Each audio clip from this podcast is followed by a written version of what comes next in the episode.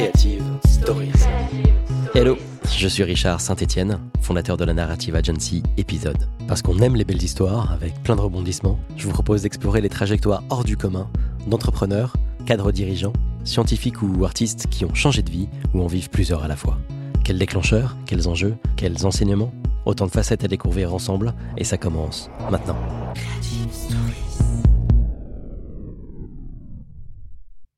C'est un Creative Stories un peu spécial que je vous propose. J'ai eu la chance d'être invité à animer une tranche du studio podcast lors de l'événement FD Day organisé par France Digital. J'y ai reçu Victor Joly, VC et investor chez Ventech. On va y parler de tech, bien sûr, interroger la place de l'humain dans le capital risque, tout comme ses impacts. Est-ce qu'il y a une tech for good? Salut Victor. Salut, comment ça va? Ça va pas mal et toi? Bah écoute, en pleine forme. Comment s'annonce cette journée euh, FDD Bien remplie, on l'espère, avec pas mal de meetings avec beaucoup d'entrepreneurs. Voilà, on va essayer de tenir le choc. Tu peux te présenter en mode euh, elevator pitch, bien sûr. Ouais. Écoute, pour te la faire très courte, moi je suis un des investisseurs de l'équipe de Ventech, basé à Paris. Donc euh, je travaille dans un fonds de, de, dit de capital risque. Donc j'investis dans des startups euh, dans toute l'Europe, sur des structures assez jeunes, avec des entrepreneurs qui sont entre deux et une dizaine dans leur société pour essayer de révolutionner le monde numérique. Voilà, moi j'ai grandi à Paris, j'ai fait plutôt des études côté école de commerce, avec un petit passage par la case Brésil euh, pendant, pendant mes études et mes jeunes années. Et euh, ayant toujours été plutôt intéressé par la tech, j'étais plutôt un, petit geek à la maison et j'ai même travaillé un peu dans le secteur des, jeux vidéo euh, au tout début de ma carrière. Assez naturellement, j'ai essayé de côtoyer des gens de ce milieu qui essayaient de construire des choses assez nouvelles. J'ai eu très envie de les suivre et de pouvoir essayer de les baquer à ma façon en investissant dans leurs projets. Top. Tu voulais faire quoi enfant? Alors moi pour le coup euh, c'était plutôt euh, j'aimais beaucoup les jeux vidéo, j'aimais beaucoup les trucs technologiques donc c'était euh, soit travailler dans des secteurs dits genre la NASA, l'exploration spatiale ou des choses comme ça, soit travailler sur des choses plus vidéoludiques. Mais mais c'était pas forcément une évidence que j'allais me retrouver dans les chez les méchants businessmen qui investissaient à grands coups de billets dans des dans des startups pour révolutionner le monde numérique. Parce qu'eux aussi ils ont changé en fait. Bah, je pense que eux aussi ils ont changé. Euh, J'ai changé. Le, tout, tout, on a tous, on a tous changé. Enfin, euh, quand j'étais petit dans les années, enfin 90-2000, euh, la tech en France c'était quand même pas hyper, euh, c'était quand même encore pas super connu. Euh, aux États-Unis il y avait quand même quelques succès qui, qui démarraient, mais en France euh, il y avait aucun fonds de capital risque. Enfin, c'était quelque chose dont on avait déjà parlé. Et donc euh, je m'étais plutôt penché sur des choses qui étaient un peu visibles, quoi. Donc le jeu vidéo. Exactement. J'ai même commencé à bosser dans le jeu vidéo euh, Chez Ubisoft. chez Ubisoft, qui est donc une des, une des grosses boîtes françaises, même mondiales, euh, du jeu vidéo. Plutôt sur les, pour les, euh, en gros, le projet sur lequel je bossais, c'était à un moment donné où euh, se posait la question de lancer une solution euh, game as a service. On investit beaucoup chez, chez les venture capitalistes dans des boîtes SaaS as a service, et on s'était posé la question chez Ubi de lancer une solution par abonnement plutôt que des jaquettes dans des boîtes avec des disques. Et on s'était dit que c'était un peu dépassé. Donc la question c'était est-ce que ça a du sens Oui, non? Est-ce que les gamers sont prêts à passer à ce modèle-là? Et la réponse était euh, ouais, tout le monde était très très chaud euh, dans l'écosystème gamer et les joueurs attendaient que ça. Mais par contre, le shift en termes de business model pour Ubi était un peu, euh, un peu compliqué à gérer. Donc on a fait une solution un peu entre deux où euh, tout le catalogue n'a pas été mis en abonnement, mais seulement une partie. Mais, mais c'était un peu le, ça permettait de réconcilier un peu le côté passion et le côté boulot. euh, Euh, et comment tu bifurques du vidéo game au venture capital Eh bien, en fait, figure-toi qu'il existe euh, déjà, il existe des, des venture capitalistes qui investissent dans les sujets gaming, euh, et c'est des choses que j'ai pu voir euh, un peu en bossant chez Ubi. Et par ailleurs, euh, quand j'ai commencé à bosser chez Ubi, l'équipe data science avait commencé à s'onboarder sur un outil euh, qui était un petit data studio euh, qui trouvait pas mal, qui s'appelait Dataiku, qui est donc une des très très grosses euh, success stories françaises. Et donc j'ai mis le doigt dans l'engrenage pour essayer de comprendre un peu qui étaient ces gens et euh, ce qu'ils construisaient. J'avais par ailleurs quelques copains d'école de commerce qui commençaient à essayer de réfléchir à monter leur boîte. Et quand tu montes une boîte aujourd'hui euh, dans une école de- de commerce, euh, c'est plus rare de monter des PME comme il y a 20, 25 ans où tu vas faire euh, euh, des moustiquaires sur mesure en Alsace ou des choses comme ça. Tout le monde essaie de monter un peu des startups. Et donc en prenant euh, des cafés, des discussions euh, avec des petits camarades euh, qui essaient de construire euh, leur boîte, j'ai vu qu'il y avait tout un écosystème de gens très intéressants qui essayaient de monter des boîtes euh, dont l'objectif c'était euh, d'ici une dizaine d'années de devenir euh, probablement aussi grosse qu'Apple, qui est quand même plutôt enthousiasmant, et qu'il gravitait tout un tas de gens dont le boulot consistait à essayer de réfléchir sur des grandes idées, des marchés, prendre des cafés avec des entrepreneurs et potentiellement euh, leur faire des chèques pour leur donner euh, de la latitude pour faire grossir leur projet. Tu t'es dit c'est pour moi. Et je me suis dit mais mais ça c'est tout moi quoi. Enfin, surtout le chèque. Surtout surtout écrire les chèques. Vraiment c'est vraiment le gros plaisir et ça te permet d'accéder en fait à Enfin, c'est un job qui est assez exceptionnel, ce, ce job de faire du VC, parce que tu as un accès à un nombre d'entrepreneurs qui est absolument incroyable. Tu peux suivre de très près plusieurs projets que eux, euh, bah, un entrepreneur ne peut en suivre a priori qu'un seul euh, pendant une dizaine d'années de sa vie. Donc ça te donne une exposition à, à des projets euh, qui ont un levier pour avoir un impact sur le monde qui est quand même assez énorme, et en préservant aussi quelque part un peu ton, ton équilibre de vie, un peu plus que eux, qui eux, pour le coup, se mettent un peu plus dans le rouge. Bah, je crois que vous bossez beaucoup quand même euh, chez les VC. On bosse beaucoup, mais je pense vraiment que par rapport à un entrepreneur, euh, je pense qu'il y a un ordre de magnitude euh, et le, niveau de stress est différent aussi parce qu'oublie pas que nous, les VC, quand on finance un entrepreneur, on en finance une vingtaine. Mmh. On est tous derrière, on est derrière eux, on essaie de donner le maximum pour qu'ils puissent faire prospérer leur projet. Mais eux, s'ils se cassent la gueule, c'est toute leur boîte qui tombe. Ils ont recruté des gens, euh, c'est des gens dont ils sont responsables, dont ils versent le salaire à la fin du mois. Bien sûr. Euh, et le niveau de stress est incomparablement supérieur au nôtre, je pense. c'est intéressant ce que tu ressens. J'ai l'impression que c'est même sensible. Tu vois, tu c'est cette partie-là qui fait partie des échanges que tu as avec euh, les équipes régulièrement, j'imagine, non?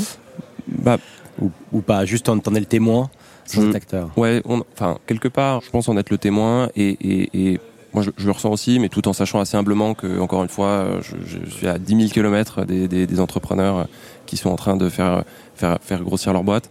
Mais ce métier, euh, c'est un métier où quand même on a, de la chance, c'est un métier, métier d'humain. C'est vraiment pas du tout un métier de financier. C'est un métier où il faut, apprécier le contact humain, faut apprécier l'interpersonnel, faut apprécier le fait de sentir les gens, d'essayer de comprendre leur motivation, comment ils vont réagir face à la difficulté face aux autres Est-ce qu'ils vont être capables d'embarquer des gens dans un projet? Et quelque part, il y a beaucoup d'affect aussi euh, qui joue. Euh. Et alors cette partie-là, hyper intéressante, comment vous le... Est-ce que vous avez des protocoles pour l'aborder ou c'est vraiment euh, que du ressenti de plusieurs personnes de l'équipe Ventec que vous partagez après? Ouais, nous on essaie d'être assez, on a une approche assez collégiale. Hmm. On essaie assez assez vite de tout notre process et, et, penser pour essayer de rencontrer le plus vite les entrepreneurs, mais de façon collective. Donc ça nous permet assez vite de, mesurer les ressentis euh, qu'on a et partager. Et, ça ouvre l'esprit de, l'équipe qui est ce qu'on appelle sur la deal team, qui sont les un ou deux de l'équipe qui vont essayer d'exécuter un deal. Donc ça c'est un premier point. Après pour les fonds, c'est une, bonne remarque.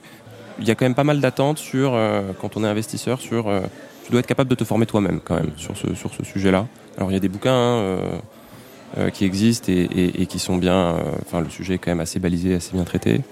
Mais tu n'auras pas forcément euh, une session de, de, workshop euh, tous les trimestres pour euh, te former sur ce sujet-là en particulier.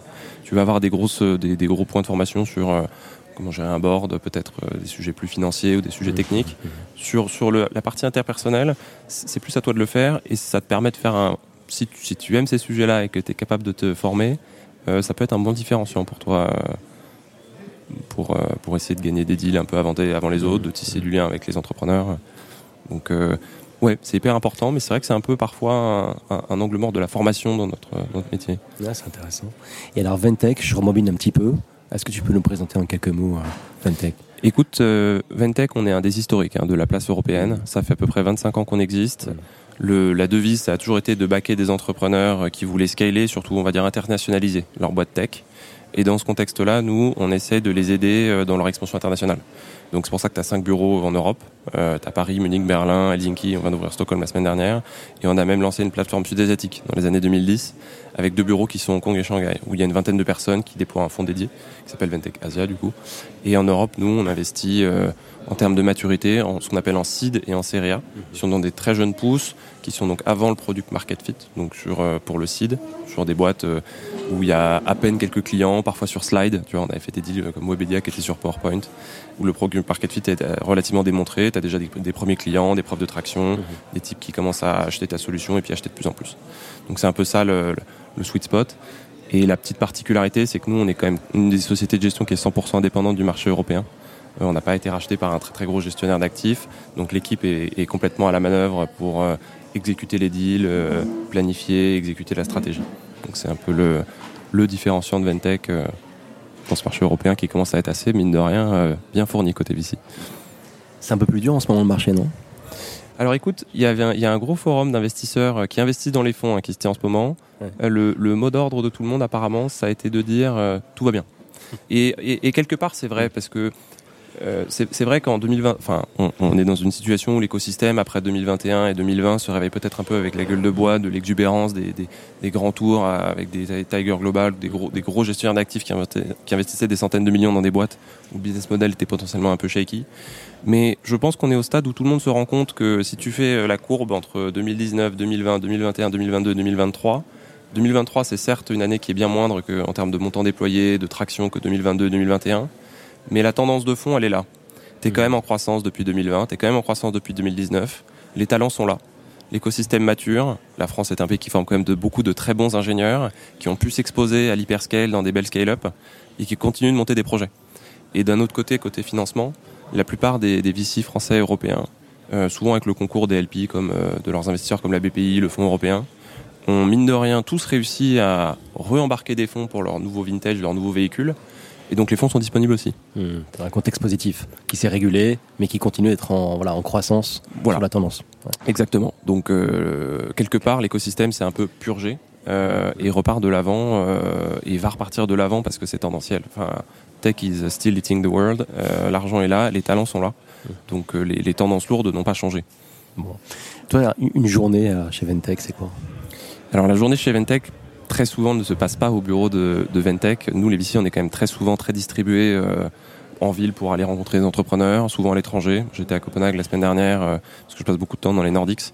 Donc une journée type, en fait, en, en moyenne, un bon tiers de ta journée, voire la moitié de ta journée, n'est pas au bureau, il est dehors à essayer de rencontrer des entrepreneurs, de rencontrer des opérateurs qui vont peut-être pouvoir euh, t'aider euh, euh, si tu as des boîtes qui essaient de craquer des marchés parce qu'ils peuvent te donner des conseils, parce qu'ils peuvent te faire des intros pour des clients, parce qu'ils connaissent peut-être un de leurs super jeunes product managers qui veut monter une boîte et dans laquelle tu vas pouvoir investir. Donc la moitié de ton temps est en fait souvent distribué dehors à faire de la chasse pour sourcer des deals ou essayer d'apporter de, la valeur à tes boîtes. Et l'autre moitié du temps consiste à, sur ce qui reste, pour la moitié, donc à peu près 25% de la journée, à conduire des due diligence un peu plus avancées sur les boîtes euh, où tu as très envie d'investir, où tu essaies de comprendre comment fonctionne le marché, euh, qui sont les clients, qu'est-ce qu'ils sont prêts à faire, est-ce qu'ils sont prêts à payer. Passer du temps avec les entrepreneurs qui montent les boîtes où justement tu as envie d'investir pour essayer de tisser du lien et comprendre un peu comment ils ont envie de construire leur boîte. Et le reste peut être lié à, euh, mine de rien, on a un peu d'administratif à faire nous aussi, on a des ressources humaines à gérer, des équipes et puis euh, faire de l'évangélisation en interne auprès de tes collègues pour expliquer pourquoi l'entrepreneur à qui tu as parlé il y a, deux heures, il est formidable et qu'il faut qu'on se mette tous autour de la table pour investir. Eh ben, écoute, c'est parfait parce que ça permet de reboucler avec la question de l'humain et de la place de celui-ci. Euh, tu, l'as anglais d'ailleurs directement dessus, donc c'est une préoccupation qui, euh, t'habite. Donc ça, c'est hyper intéressant et je me demandais, de manière un peu candide, la place que ça prend, visiblement très importante, dans la sélection d'une participation. Je reformule. Est-ce que vous avez pris, vous n'avez pas pris des beaux projets parce que l'équipe n'était pas au niveau et inversement?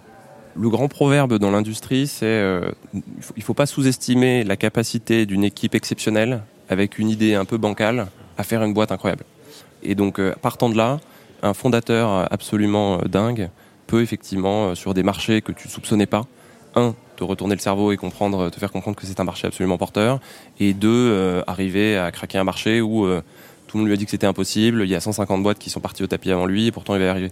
Enfin, un exemple assez parlant pour Ventec, euh, c'est une boîte qui s'appelle Believe Digital, qui est un des gros leaders de la musique. Euh, enfin, schématiquement, c'est un peu la quatrième major et qu'on a introduit en bourse il y a, deux ans sur l'Euronext. Je veux dire, quand on a rencontré, enfin, quand on a rencontré l'équipe euh, fondatrice de Believe, euh, on se voyait pas forcément investir dans la musique hein, dans les années 2000. Euh, et un, type qui se pointait en 2005 en disant euh, a priori l'industrie du CD-ROM c'est mort et demain vous écouterez tous sur des devices portables de la musique que vous allez streamer. C'était quand même un peu long shot. Et pourtant, voilà, la boîte vaut 2 milliards aujourd'hui et c'est, enfin, fait quasiment un milliard de revenus, emploie des milliers de personnes et c'est un des très très beaux succès de, de la French Tech. Donc en fait, ouais, ce qu'il faut garder à l'esprit, c'est que si t'as pas un fondateur incroyable, même si tu es euh, sur une opportunité de marché qui est absolument dingue, dans un monde qui est ultra concurrentiel, où tu as des VC en France, en Allemagne, euh, au Royaume-Uni, en Chine, aux États-Unis, il y a peu de chances que cette équipe-là, qui a pas un, je ne sais quoi euh, qui, fait qu'elle va, va arriver à craquer un marché et, et devenir ce qu'on appelle, catégorie leader chez nous. Ok. Tu as dit tout à l'heure, c'était pas tout à fait tes mots, mais en gros, euh, des projets qui peuvent faire bouger les lignes, qui peuvent un peu changer le monde. Est-ce que tu penses vraiment que la tech a un impact, euh, peut avoir un impact positif sur le long terme?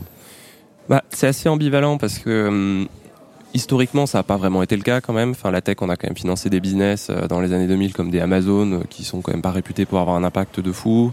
Même si tu regardes ce que fait un Netflix avec ce qui, ce qui draine en bande passante aujourd'hui, c'est assez gourmand et c'est assez énergivore. Ma thèse, c'est que d'ici 10 ans, je pense qu'on fera probablement tous de l'impact, entre guillemets. Et dans un monde où, effectivement, l'urgence climatique est quand même de plus en plus prégnante et visible pour tout le monde, je dis bien tout le monde, elle a toujours été là, mais elle commence à être vraiment visible pour tout le monde, euh, je pense qu'on peut avoir un impact. Soit en finançant des projets euh, qui sont 100% drivés par l'impact, euh, par exemple sur le climat. Nous, on a lancé un fonds qui est dédié à ça, hein, qui s'appelle AFI Venture, qui est un fonds qui finance les très très jeunes pousses dès le démarrage. Hein. donc vraiment, quand il y a deux fondateurs dans un garage avec une idée et qui ont mis quelques idées sur le papier. Soit parce qu'on va financer des business en leur disant, voilà les bonnes pratiques que vous pourriez adopter, qu'on a vu qui ont marché dans d'autres business, qui pourront vous aider à, croître de façon plus soutenable. Mais c'est un débat dans la tech parce que si tu réfléchis bien, euh, croître d'un point de vue business, aller chercher de l'hypercroissance, c'est assez antinomique d'un point de vue de l'impact. Puisqu'a priori, si tu génères du revenu, euh, tu, vas forcément euh, quelque part dégrader ton environnement. si tu fais de l'hypercroissance, tu mets sous tension tes forces, tes forces vives dans ta boîte. L'humain, normalement, on progresse de façon linéaire. On essaie d'aller chercher des boîtes qui ont une croissance exponentielle.